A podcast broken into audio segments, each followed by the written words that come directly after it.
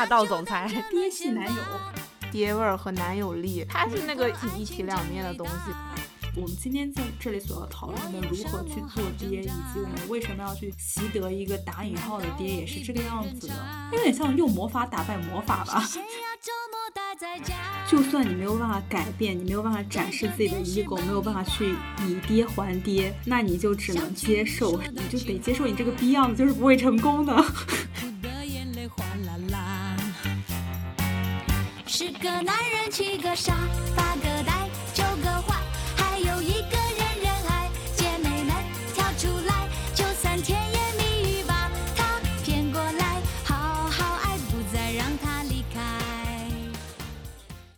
大家好，这里是科学未遂，我是凡。今天呢，我们的话题是关于如何做爹。想讨论这个话题，一方面是基于我们此前看盘的经验。比如说，我们针对于某些人，他的本命盘会有这样的评语，嗯，说他有做爹或者说做成功人士的天赋，这个是星盘里所赋予他的一些能力或者说是潜质吧，就也未必代表他会真的变成爹。另一方面，爹位也是较长时间内的社交媒体上的焦点话题，而我们刚好觉得这个话题可以很好的和占星体系联系在一起。因为就是在占星里，爹位和土星有关，所以我们今天就打算具体来聊一聊土星的这个关于爹的面相。第一个问题就是想问一下大家对于爹的定义是什么？可以从自己身边的见闻，然后或者是一些例子来说起。其实我这里就是想要先补充一下，因为爹味儿在星盘的上面的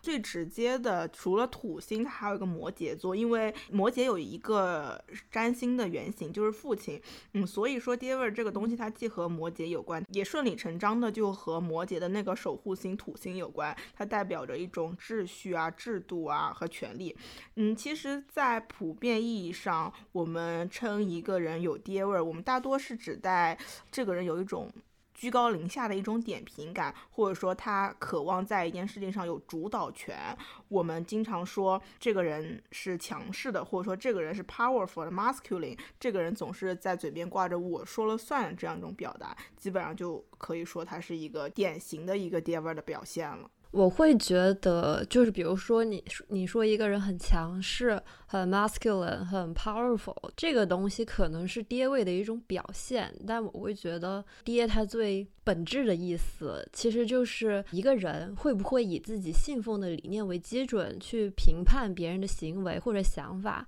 而且他还试图给对方一些建议、指点，然后教育对方，就就是这种感觉。你在教我做事情，对。然后这个东西它是不分性别的，也有些女生也可以拥有爹味儿，没有什么矛盾。所以我觉得就是，呃，他有没有意识到自己信奉的理念不是世界上唯一的理念？然后他有没有试图去拿这套理念去用在别人身上？以及他有没有自以为正确的给对方输出观点和意见？然后无论他是否出于善意，我觉得就是这几个点就可以框定一个比较狭义的爹味儿吧。小草刚刚说那个女生上身上也可以表现出爹味儿，我就想想到其实。土星或者说摩羯座，虽然我们一般代指一个父权的形象，但其实它也是可以指母亲的，因为就是在我们的小时候，呃，是母亲主要教会了我们学会自律，所以这里的父亲或者说是爹味儿，更多是一种象征性的意思。角色上的，哎，我觉得我们三个在这个话题上未免也太有共识了。我这边打的草稿跟你们两个一模一样。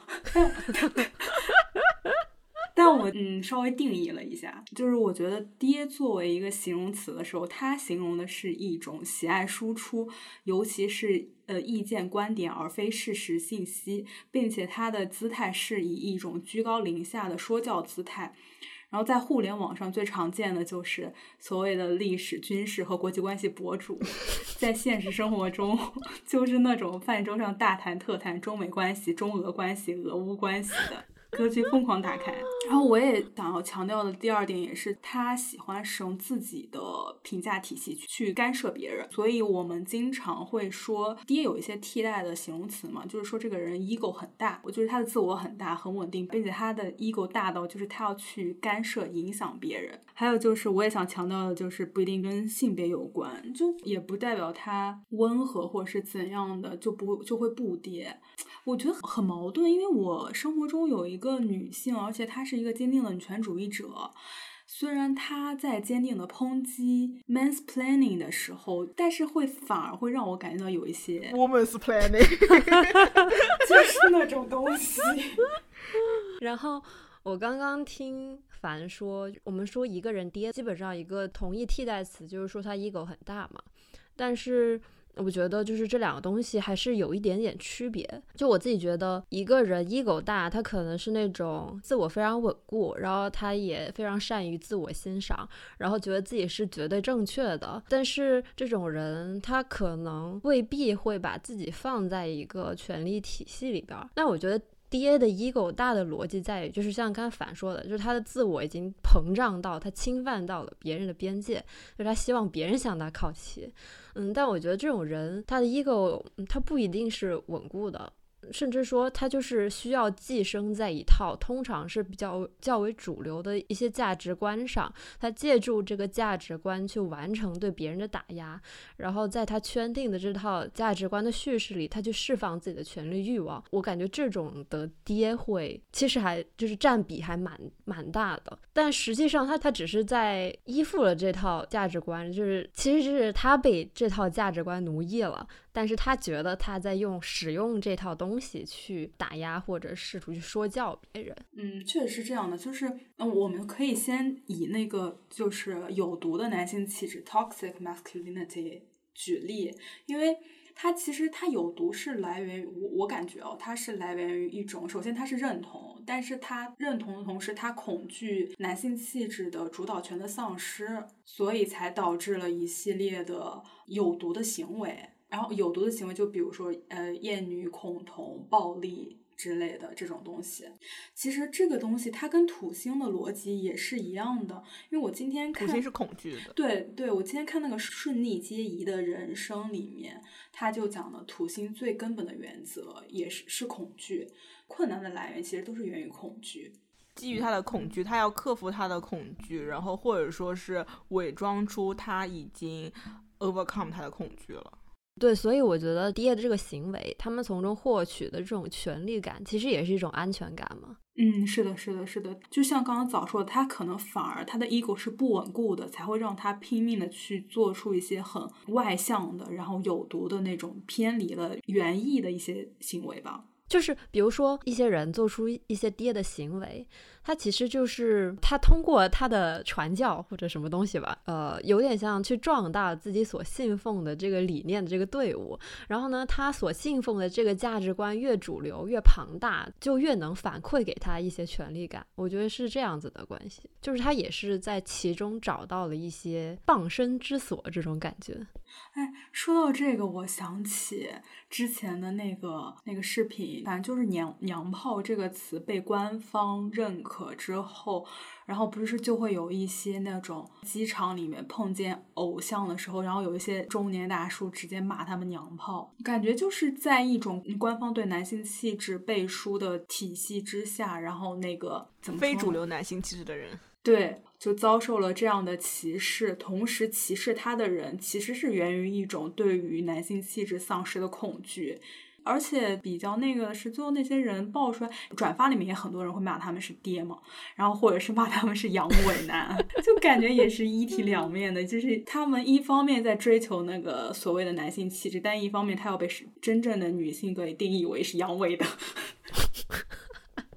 但是其实我觉得有一个比较那个的点，就是一些人他可能是被一些符合主流男性气质的人嘲笑是不符合这样气质的，好像他被施展了爹位，但同时他可能也在对另外一群人施展爹位，就是他们是在一套权力框架体系里面的。他有的人他甚至是可以接受上面的嘲讽，然后这样他就有资格去嘲讽他以下的人。对。所以就是跟那个摩羯确实它代表的一种权力的秩序，就是那个等级序列很有关系嘛。对，这个也是我们上次摩羯最后得出来的结论之一吧。对，就只要他把自己和其他人都放进了这套嗯序列里边，我觉得爹其实就很大程度上他就自然而然的他就成立了。。那一般而言，星盘里会有什么样的配置让你觉得这个人具备了一些爹的能力呢？我觉得比较基础的就是土星被强调了，或者说是摩羯座被强调了吧。反正我自己的经验啊，呃，上升摩羯和太阳摩羯会稍微明显一点。土星落的宫位是很重要的，因为因为我们导论那期也讲了，星盘是很复杂的嘛。这个东西它既要跟盘里的其他配置联系在一起看，其实也要跟你这个盘主的性别联系到一起看。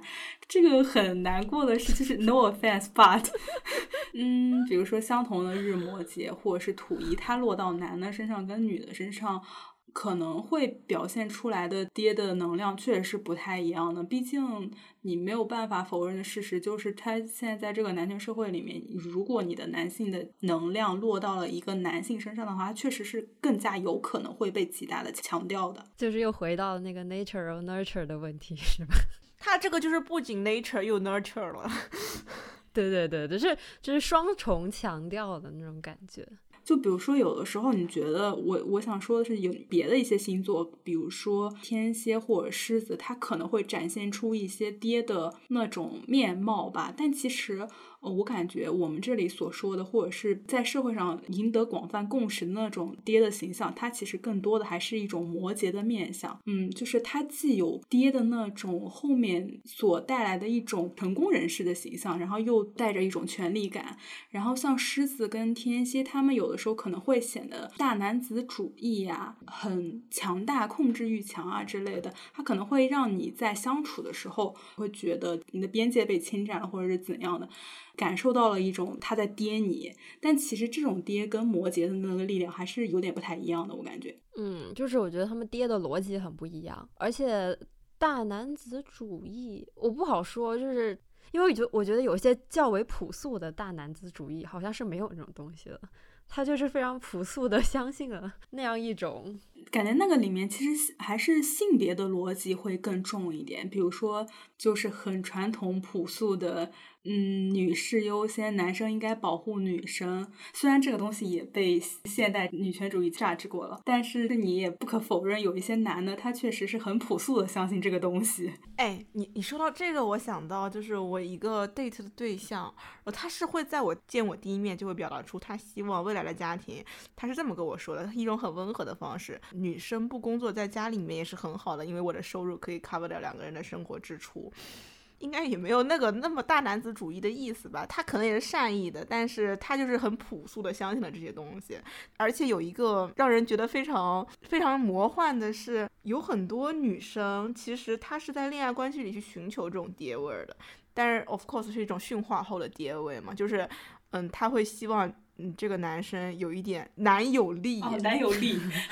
霸道总裁。爹系男友。嗯，对，他是那个挺一体两面的东西，就男爹味儿和男友力，然后他希望这个男生能够保护他。我感觉就是很多网上流传的一些话，大家都表示磕到了，或者说大家都表示我操，这个男的那好那个呀，好好呀。我又想到一个例子，就是那个威尔史密斯，当他使用暴力的时候，这个东西就开始 toxic 了。就是那个男主持调侃他老婆的时候，然后冲上台去把那个主持人打了一拳嘛。当时好像互联网上的风气一开始是爱妻吗？就是爱妻子。对对对，然后说他是大男子，然后说他很 man 之类的，他其实是一种有毒的体现。不过他已经被好莱坞制裁了。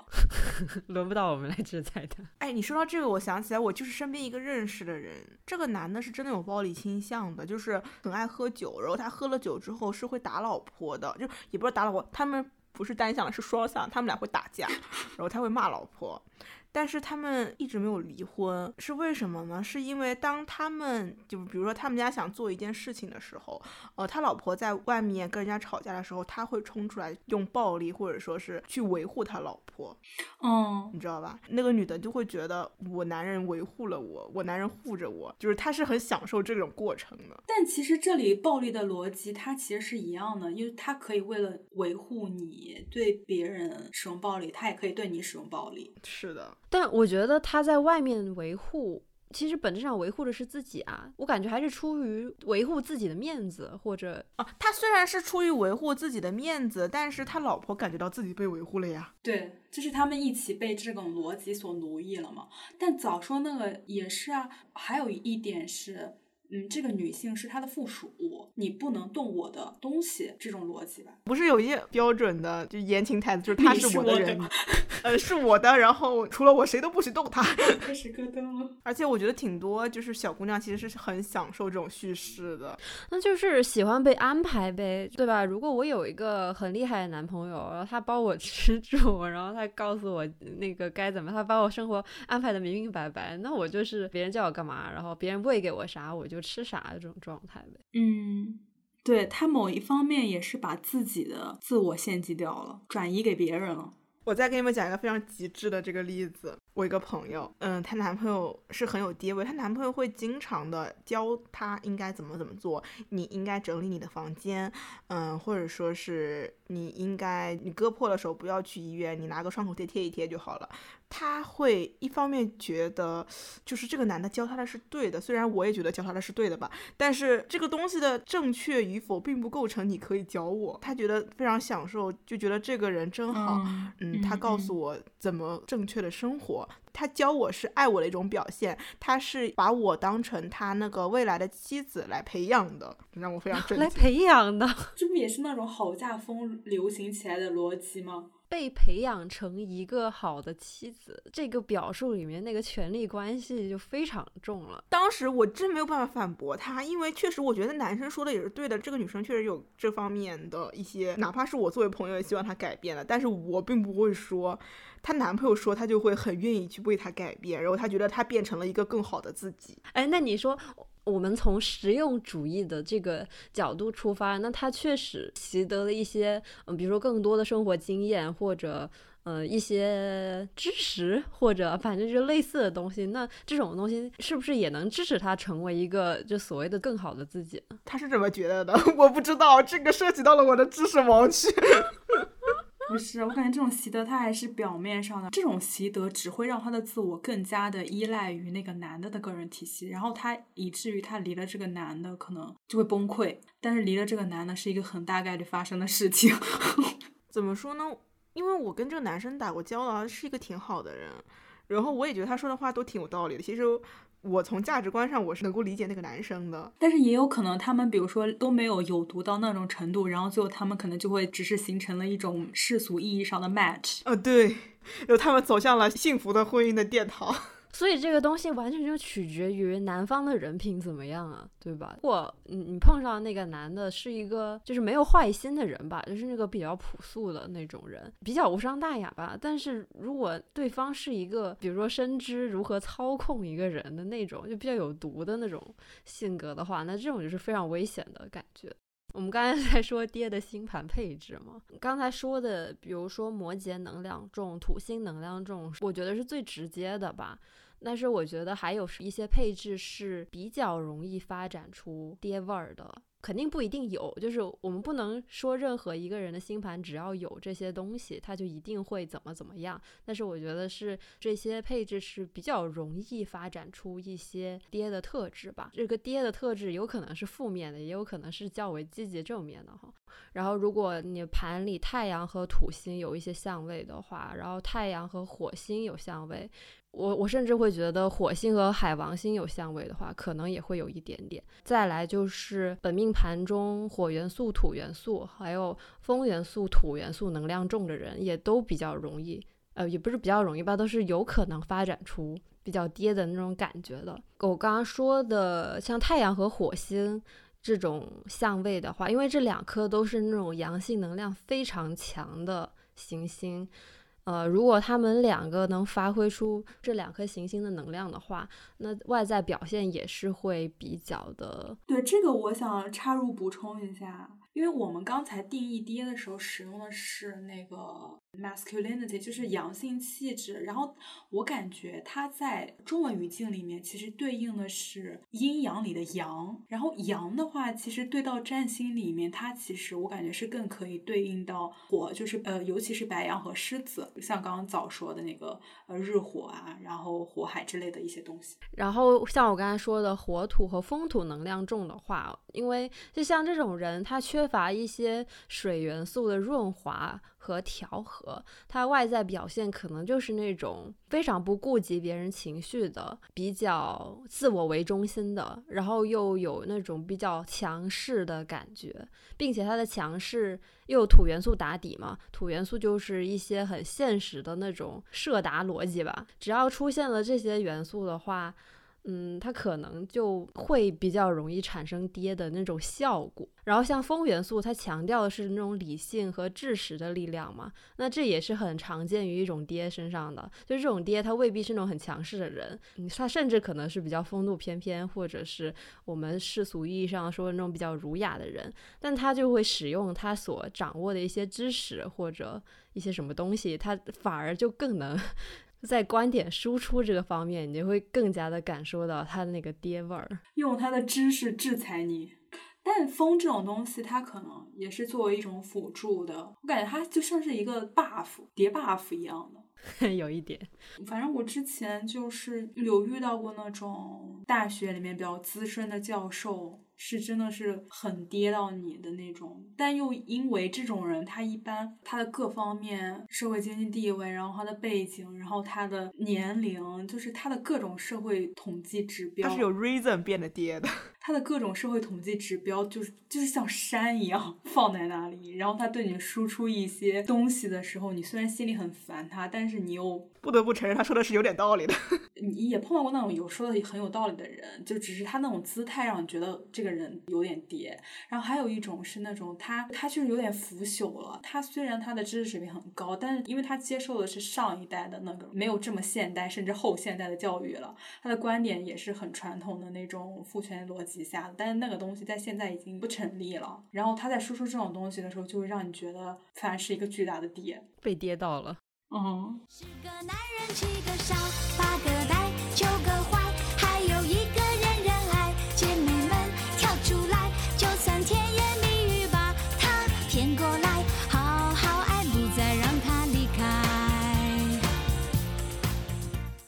虽然我们刚刚吐槽了满屏的跌位，但其实我们今天的目的不仅仅只有这一个。就因为 我和小枣反思了一下。感觉我们俩也是挺有爹味儿的那种人，呃，而且我们盘内有一些相应的配置。对我来说，我可能有两个方面吧，一个是月亮天蝎，一个是呃水星摩羯，可能还有那个群星水瓶有关系。因为天蝎嘛，刚刚就说过了，它是相对来说有那种控制欲或者说控制感、有洞察力的一个星座。然后水瓶它又会有一些天生的自恋，然后加上它是风向的，就会让一个人对自己的智确实有格外的优越感，然后在这个方面可能就会形成了一种我们刚刚上述提到的地位。我想说的是，就我跟夏虽然都是太阳水瓶，但是我觉得我们两个面貌有一点不太一样的，还有一个有一个原因是因为我是日和天王。然后我的天王星因为合了太阳嘛，所以能量也算比较重，而且我的天王星也是落在水瓶的。天王星的能量的注入就为我的水瓶更加注入了一种水瓶反抗的特质，所以我感觉在我身上就是认清父权或者认清爹，然后并且反抗他的能量会更加强一点。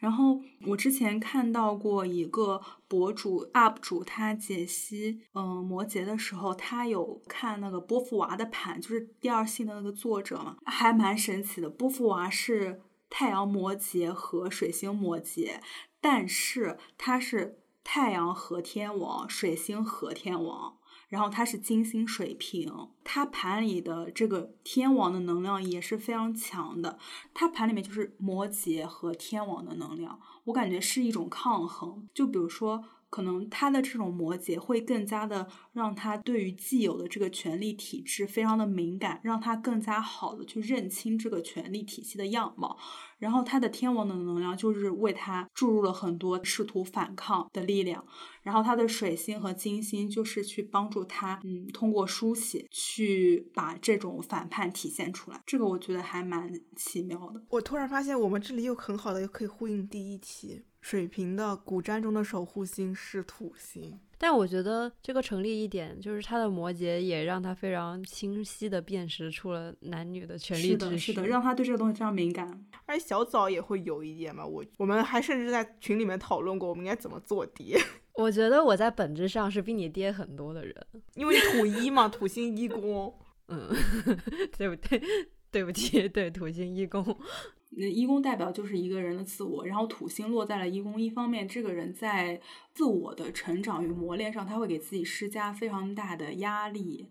然后他会经历一个很漫长的痛苦试炼的过程。其实某种程度上，土星一宫你也可以把它理解为这个人的人格中有比较浓重的摩羯的面相，就是跟爹联系到一起了嘛。呃，虽然说土一在我身上的一个比较明显的体现，就是我的自我是非常非常就是极其坚固的那种人。虽然说我不会用这个自我去侵占别人或者怎么着，但是如果有人想要妄图来那个什么我的话，那是绝对不可能的事情。感受到了，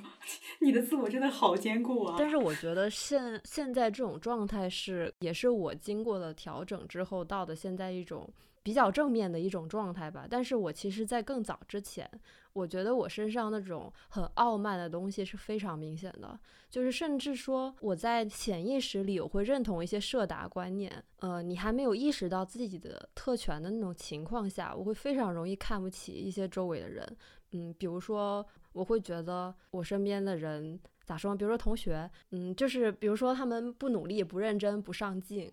不努力不努力不上进跟你有什么关系？对但，但是我会觉得你这么不努力，这么不上进，然后然后你可能没有达到你的一些目标，或者你这个事情做不好，然后我就会非常嫌弃人家，就是基于这种逻辑吧。但这种逻辑也是比较很单一的嘛，那个价值观就是作为一个学生，你得呃，尤其是在大学里，那就是得功课也得好，然后你得去积极参加一些什么社团活动。Anyway，就是就是这一套东西吧。你刚刚有一个词“傲慢”有点到我，因为我想起来，我以前也是个很傲傲慢的人，但是我傲慢的点和你完全不一样。我能感觉到你刚刚说一个人应该努力上进，然后他应该在大学里面去嗯搞好自己的学习，然后参加社团。我能感觉到那是非常属于摩羯、水星摩羯那种秩序框架里面的，包括你的射手，就是你觉得一个人该努力，一个人该怎么怎么做，然后他该去有自己的那种新的生活，去追求一些就是新的东西嘛。但是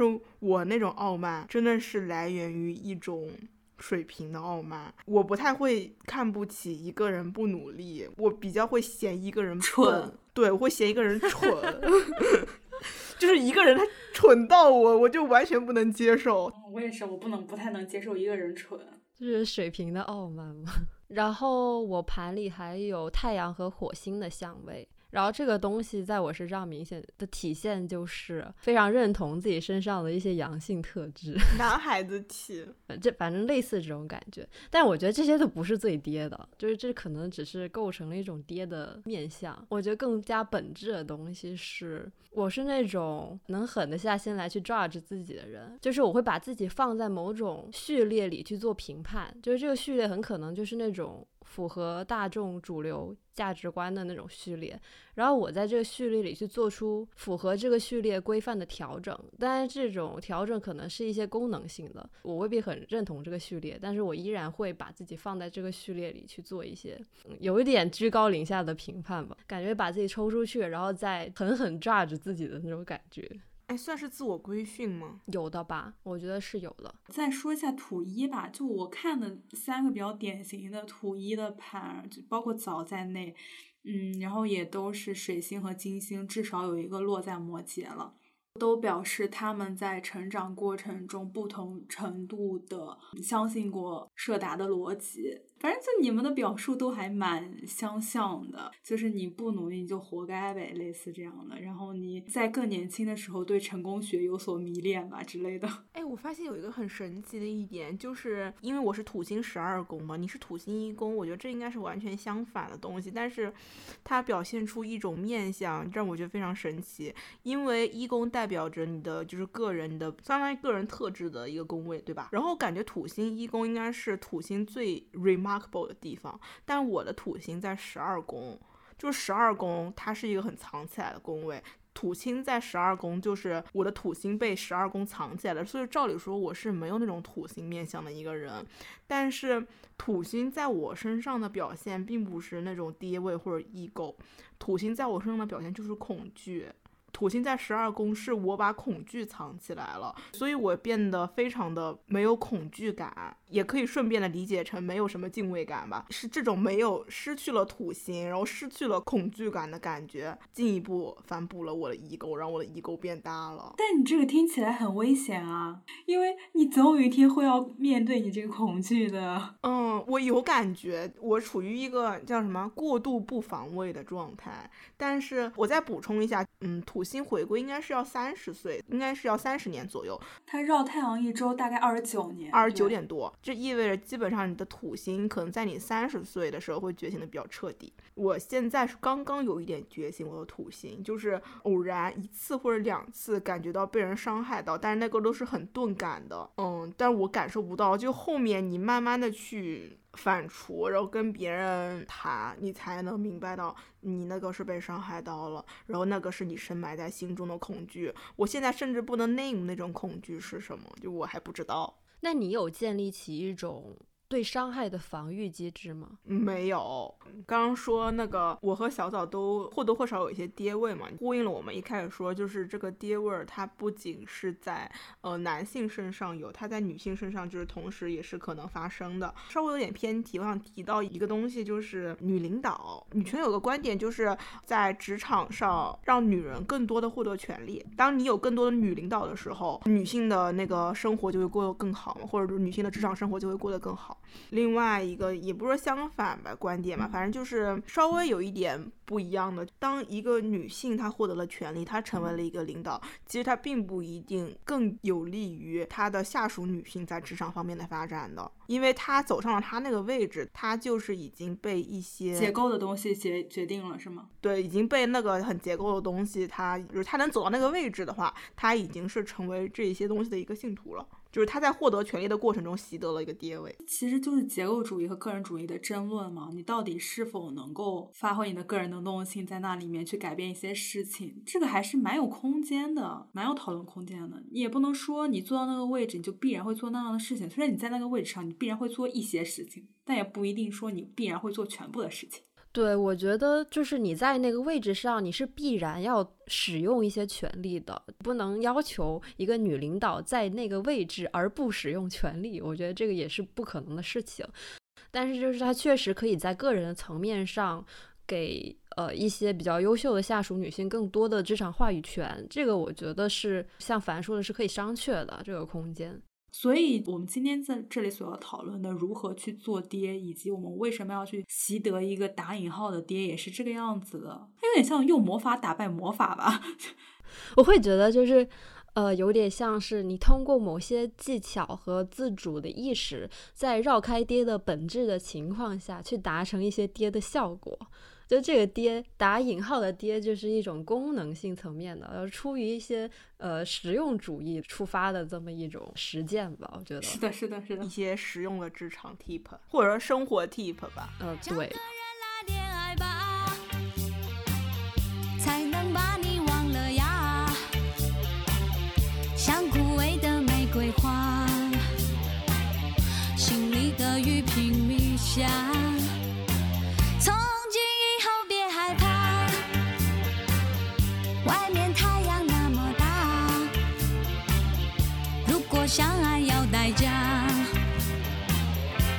就勇敢接受它。十个男人，七个傻，八个呆，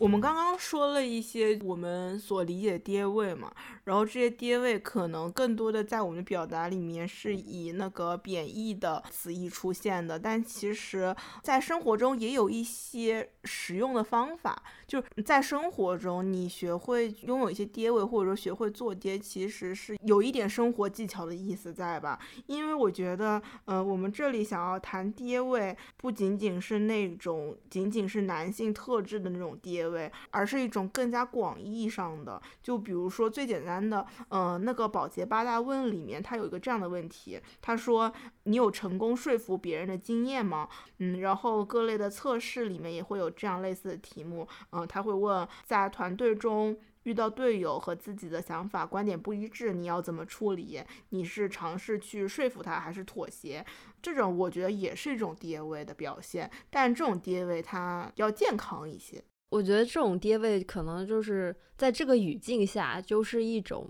中性的男性特质吧。这个男性特质是可以发挥的好，也可以发挥的坏的。你是否需要强势的问题，这种东西，或者也像是就是在保洁八大问里边，这个语境也像是某种工作场合里的一些沟通技巧，可以从这个层面上去理解。嗯，它是一种方法论。对对对，它不是一些很本质的东西。我觉得外企不是很强调什么 leadership 这种东西嘛？嗯我觉得这个东西就是一种 tech technically speaking 的爹。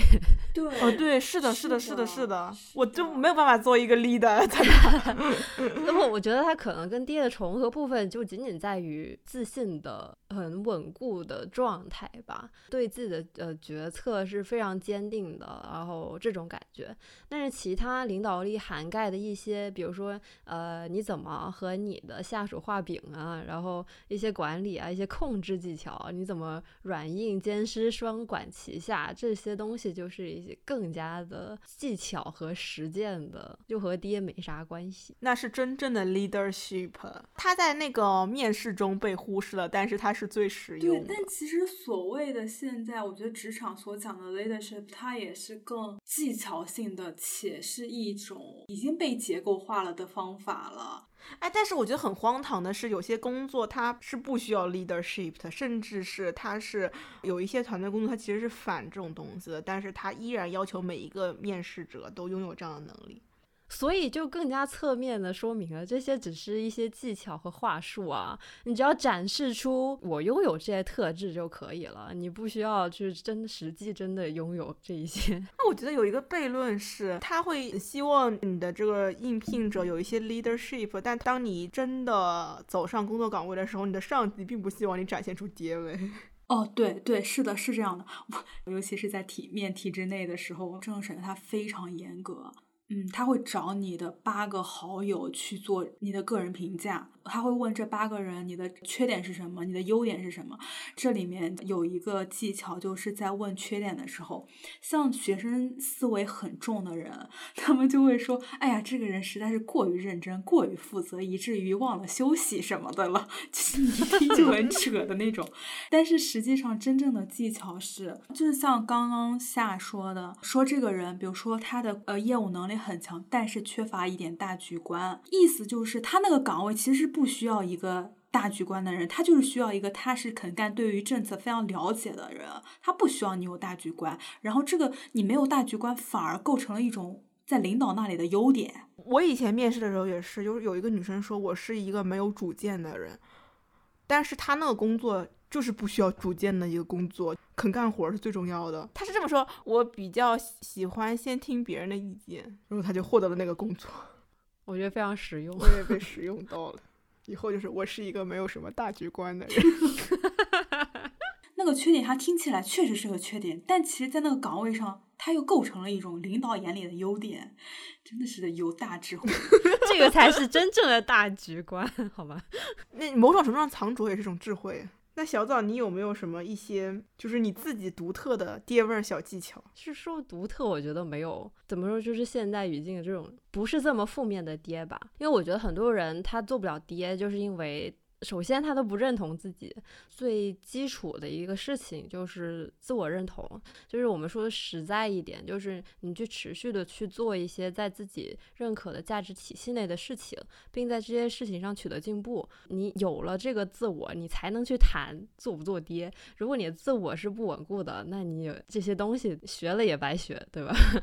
然后我觉得有了自我认同之后，第二件事情就是，其实也是我刚才说的一些展现的东西吧。其实就是你比较 visible 了之后，你才能去在你的岗位或者说在你的生活中去向别人去输出一些东西嘛。然后我觉得还有一个呃防御的东西吧，你要确定自己的边界是什么东西，就是哪些事情是没什么关系的，哪些事情是不容侵犯的底线。这你有没有例子啊？比如说我被领导批评了吧，就这种，也不一定是领导吧。其实我我是有被一些长辈啊，或者说老师有过一些批评，而且这种批评也甚至是有点涉及到人身攻击上的。就是我去比对了一下，你对我这个批评，我是不是这样子的？就是我会去做一个。嗯，评判或怎么着，但我确定了你这些批评都是狗屎，我也不想知道你的动机是什么，但是我就判定这个东西我不是这样子的，所以他就对我造成不了一些伤害或者什么吧。比如说他批评你笨，你坚定的相信你是聪明的，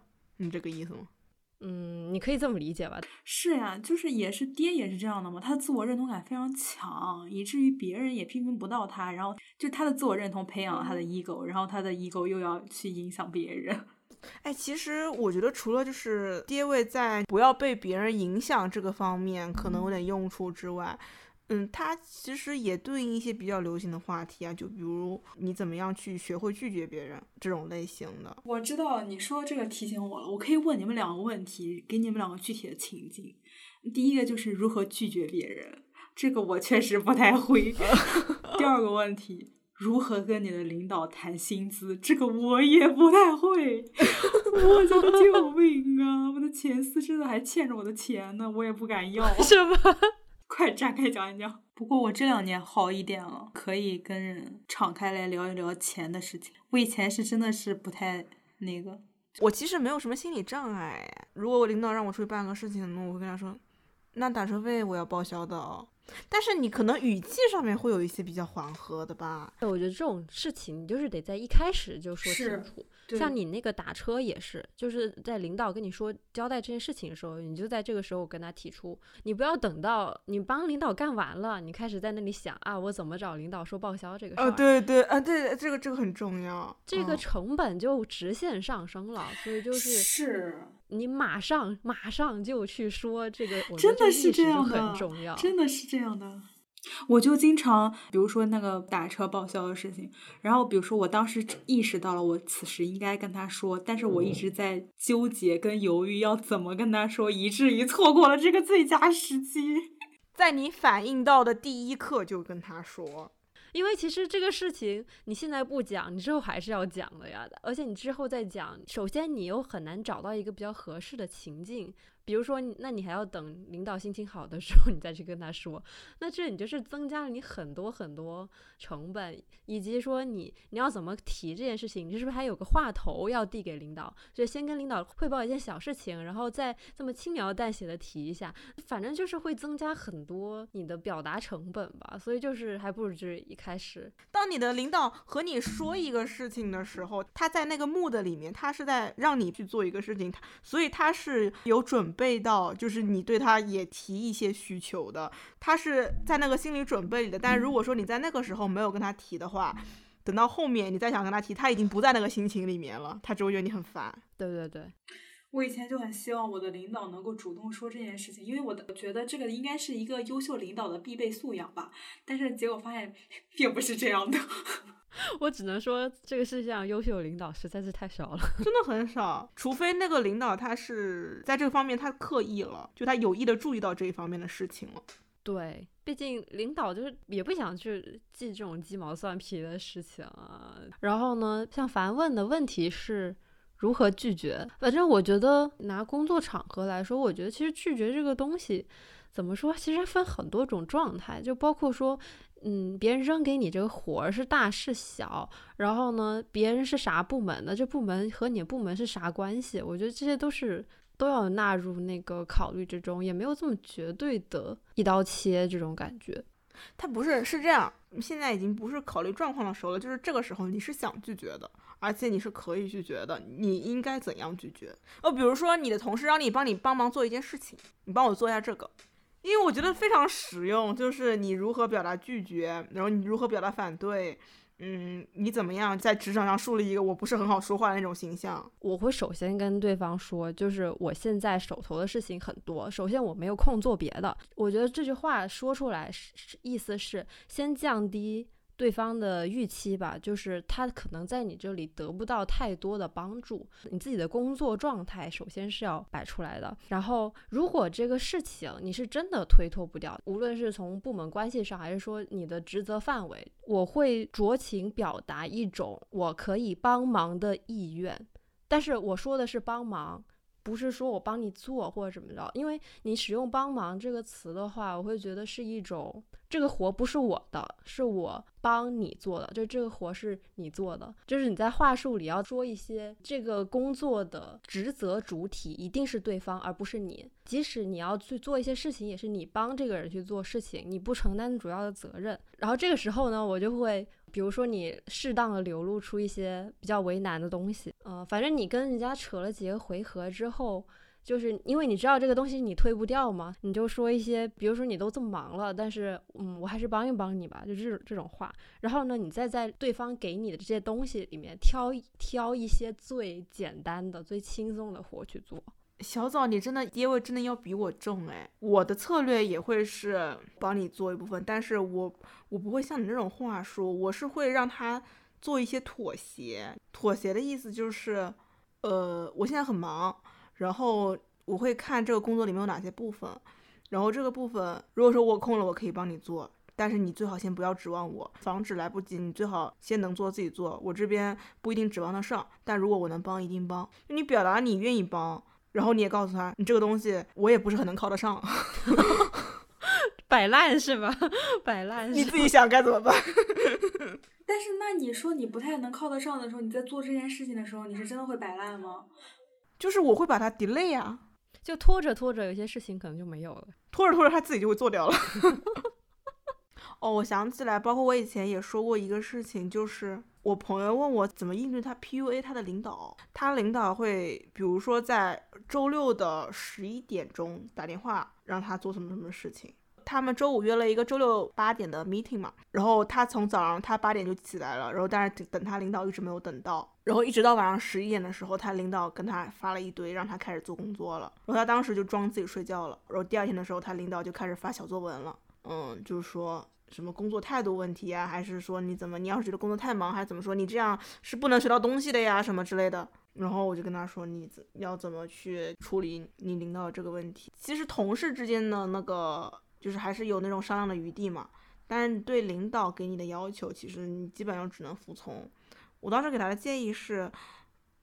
你去给他的命令做一些修改，就比如说领导让你四点开会，然后你就跟他说能不能四点半，就你在他给你提出要求的时候，就对他的计划做一些更改。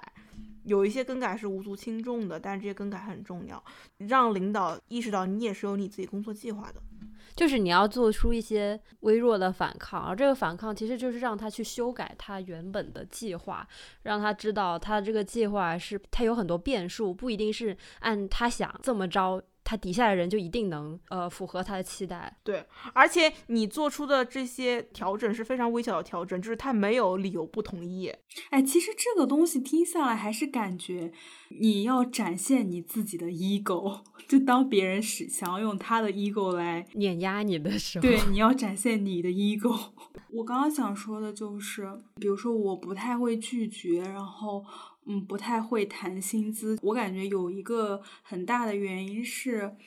我很难比较轻松、跟比较平静、比较自然的展现出我和你只是同事关系、利益关系、经济关系，或者我跟你只是普通关系的这样一种姿态，并且很惧怕自己呈现出这样一个让我感觉有点冷漠的形象，不太敢展示自己的 ego。那是因为你的土星在五宫哎，五宫代表着那种就是向世界展示你自己，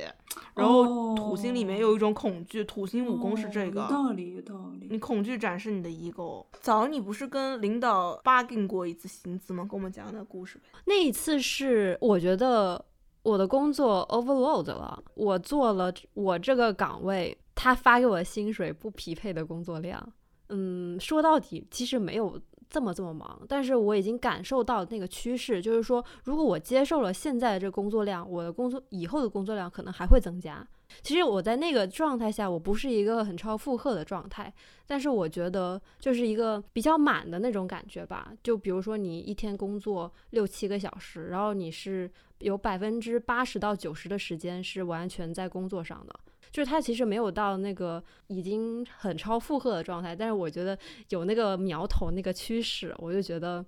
得找领导谈一谈。他只是因为没有足够的摸鱼时间了，他就可以去有自信去可以找领导谈一谈。那你是怎么跟他提的这个？我也没有脸皮厚到我就是当面找领导那什么，但是我会先试探性的在微信上跟领导说一说。首先挑领导心情比较好的时候，比如说周五下午这种大家普遍比较休闲的时候，然后我就会给他大概在微信上说一下这个事情。你怎么说的？我想想我的话术是什么？果然有秘诀。呃，就是我最近在做什么什么什么项目，然后我想就我的工作量跟您沟通一下，就大概是这样子。我觉得我在表述的时候是有对我的工作量进行一些夸大的。呃，我最近手上有多少多少个项目，然后我做了什么什么什么事情，然后这些事情花了我多少多少多少时间啊，但是我没有直接跟他说我想减少一点工作量这样子，我就跟他说。呃，就是我想知道我现在的优先级是什么。我希望您告诉我，我应该先做什么事情。智慧呀、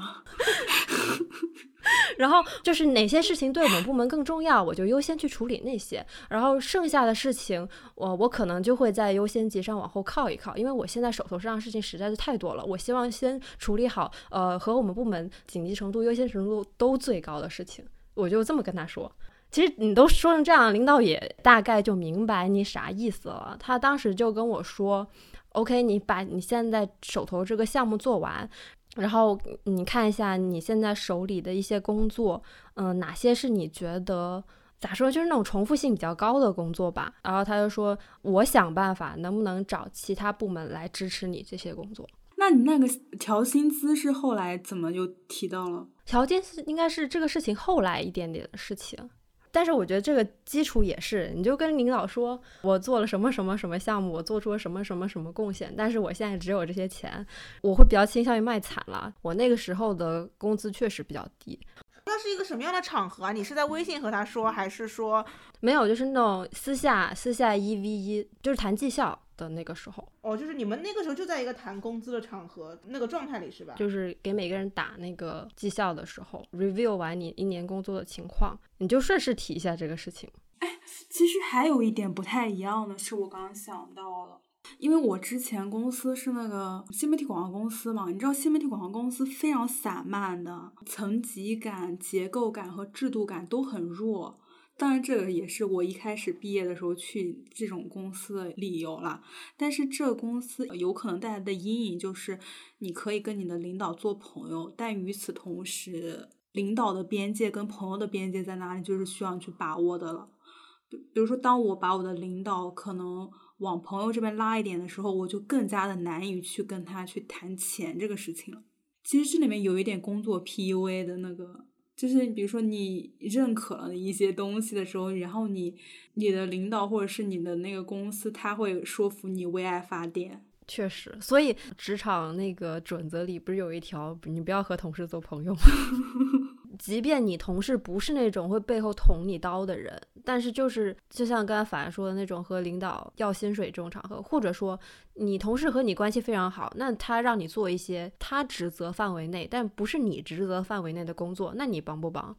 对吧？你就是得处理很多这样的事情，你不如一开始就你把那个界限画好，大家就保持一种正常的同事关系就好了。哎，可是有一种情况是，我觉得，比如说你和你这个朋友关系、同事关系很好，但如果说当他会要求你做一些让你帮忙一些事情，然后这些事情是让你很增加你的很多工作负担，并且应该是他职级范围内的事情的时候。其实这个朋友也不是很值得处。对你应该重新评估一下这段关系，我觉得你在一开始把他当做朋友之前，你就应该去评估他这个人可不可以做一个朋友了。但我觉得。凡刚才说的那句话，我觉得非常准确。做爹其实就是一个展现自己 ego 的过程。嗯，是。那那些没有 ego 的可怎么办呀？嗯，我觉得没有 ego 的，就要么你选择一个相对来说比较平和的环境，要么你就只能被迫的习得一些技巧。当然，这种习得它也就像土星的发展一样，是非常非常缓慢的。那你没有办法，当你吃亏的时候，你就只能吃亏了。你就吃多点亏，你就能长记性。我觉得，首先是，比如说你 ego 很弱的人，或者你很容易被别人跌倒的人，你就发展你的认知能力，首先是非常有必要的。你首先要对自己的处境有非常深刻的认知。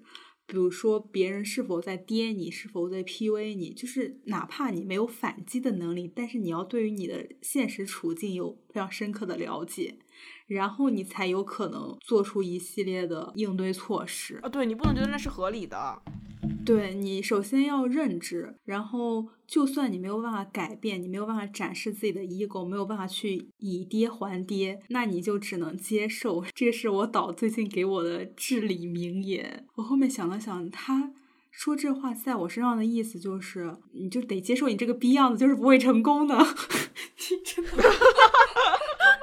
就或者说你的成功是非常缓慢的。当你认知到你的，你拒绝做跌，或者是你没有。你没有办法很好的去习得那种让自己如鱼得水的方法的时候，你就要接受自己，你是就是习不得的，你就是要比别人慢。但也是一种土星的力量嘛，是一种沉重而缓慢的过程。因为我在我导身上看到了我可以实现的一个样子。我导他真的是对于这个职业的认可度、满意度非常高，而且他其实他本人也是很敏感跟比较内向的那种，虽然他没有。社恐吧，但是他也是比较不太喜欢竞争，然后不太喜欢 social，然后不喜欢圈子。我当时还问他来着，他就说：“你比如说那些很就是在圈子里面，然后行政能力很高的人，当然他发论文就是会找到大牛，大家发论文发的很快。但是你靠自己就是边缘化一点，你也是会有自己的出路的。就是毕竟天底下的期刊杂志有那么多，然后。”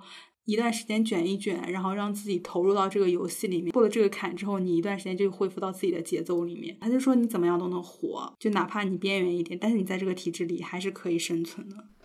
哦，对，我还想偏题问一个事情，小枣写过的，就是你爸爸的那个老年 host party，一种属于爹味的真诚。我觉得这个东西好奇妙呀，就是，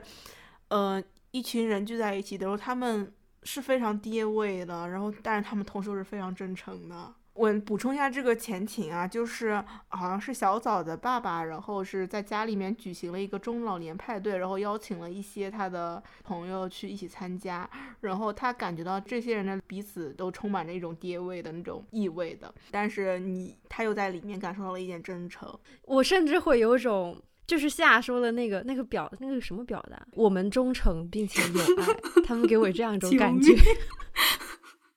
就我补充一下，就是他们并不是那种每一句话都体现了爹味儿，但是我的感觉是，他们这些人里面不是不平等的，就是有一些人就是在有一些人之上这种感觉，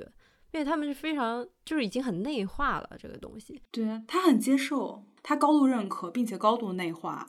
然后以至于让这个场所看起来竟然有一点仪式感，有点像那种婚礼，你知道吧？就我感觉，其实过年的这种家庭聚会，然后跟婚礼其实都很像，我感觉都是都或多或少有一点来完成任务的。但是，嗯，不可否认，有一大部分人他们是在非常认真的在完成这个任务。那每个人都接受自己那个位置。对对对对对，我觉得这点非常神奇，就是他们他们都很知道自己在这些人之中的那个位置是什么样的哦。我觉得这个事情真的是，这个就是中国传统社会的那种是内化的非常好的那种价值观了，就是社会的维系、社会的稳定，然后家族的稳定，都是有一点尊卑长幼的观念在里面的。每个人有自己的位置，你居于别人之上，必然居于某人之下。我觉得反正。他们那个也很复杂，他们那可能是因为，比如说小时候谁在学校的时候风光，然后现在谁更有钱，现在谁更有权利，呃，然后现在谁家小孩更怎么样，现在谁更好看，这种它是很多维度共同构成的，这个排序非常的复杂，就是各种各样的权重叠加起来的一个东西，感情或者情绪在他们那里的。比重非常低，而他们认为的，就是他们去评判我们友情的坚固程度的标准是，你有没有帮助我？呃，我觉得是这样子的，就是在我难的时候，你有没有很直接的给予过我一些金钱上的帮助？他们的友谊是非常深厚，建立在这个这个基础之上。就他们确实是在很多很多事情上，而且不仅是他们自己的事情，是他们家庭的一些事情，他们都有非常紧密的达到那种高度互助的状态，紧密的缠绕在一起。这个也是很摩羯的耶。对，我觉得这是很男性之间的一一种，就是他们说的交情嘛。那交情是什么？就是。我难过的时候，你有没有帮我？就是你有没有拉我一把？他们的交情就建立在无数的这样的大大小小的事件之上，在每一次或者大多数时候，只要我有余力，我就一定帮你，我就一定拉你一把，建立在这种情分之上的一一种友谊。这好像那种武侠小说里面那种门派的聚会。哎，但是我觉得这个就真的可以用那个婚礼的比喻吧，就是它是一个就很形式化的东西，但是里面就是会有人为此流眼泪的，他是真诚的为此掉眼泪，他就是通过这样的日常生活中的实践，共同撑起了或者维系起了这样一个父权社会。但怎么说？我觉得就虽然如果说你有爹味，但如果你真是，OK，好吧，那你爹就爹了。哎，反正我觉得他们自洽也可以吧。就是这种模式已经这么坚固的运转了这么多年，以至于他们要搬到一起度过他们的老年时光。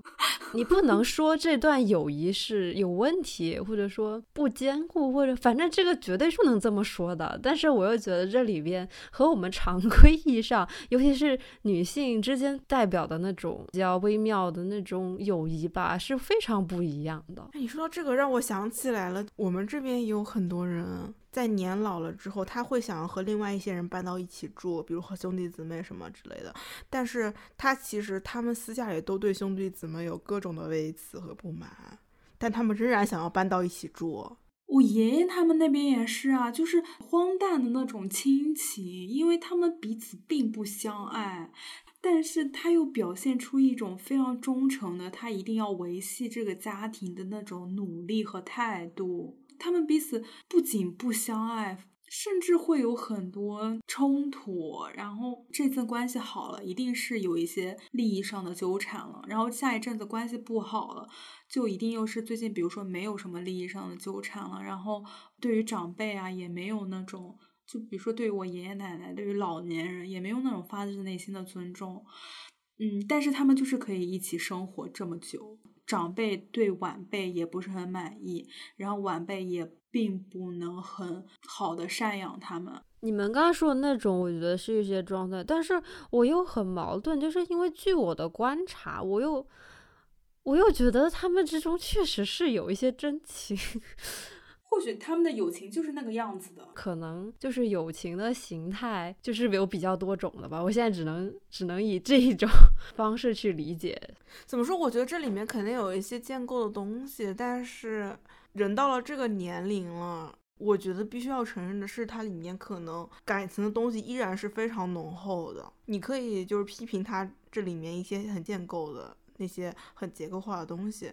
嗯，但是。他如果说里面存在着情感和真诚的话，那一定也是非常重点并且突出的东西。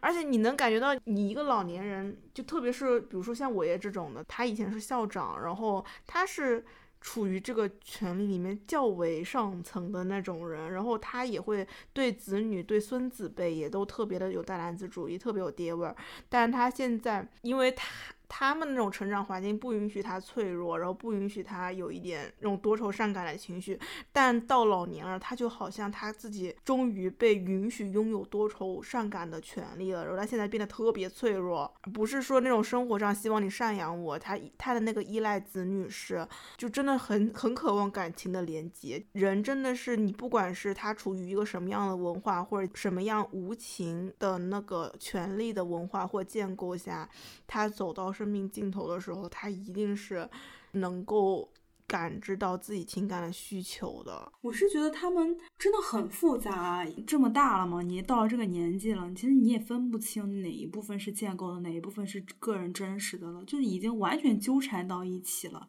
然后又有一些嗯老年人的特殊性在这里，而且老年人确实某种程度上，我觉得他就是另一种样态的。小孩，我反而是有的时候会觉得，他们只是在中年、青年的成长过程中，男性被要求去除一些比较传统上认为一些女性的一些特质，比如说是那种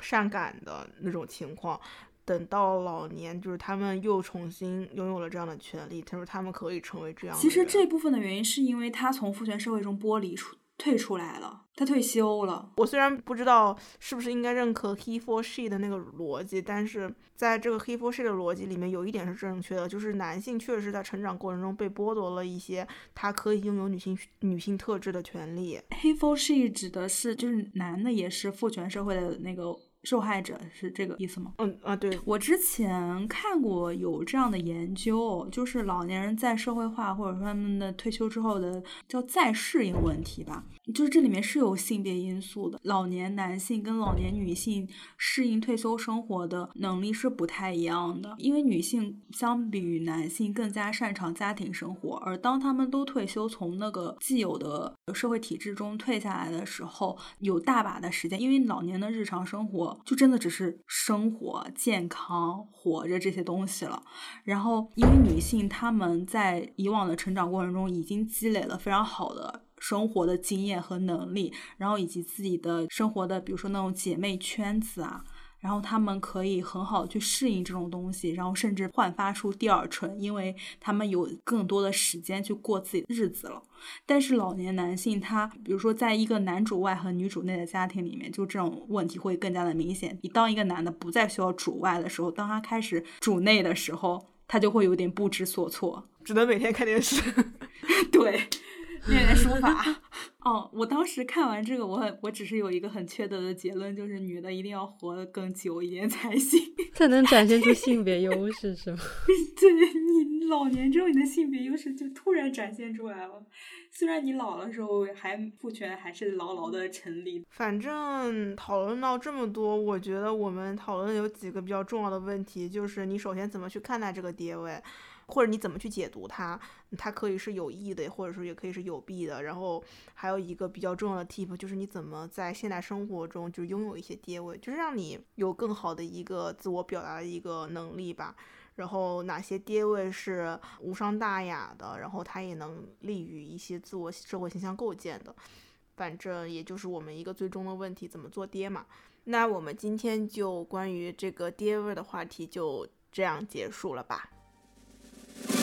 十个男人，七个傻，八个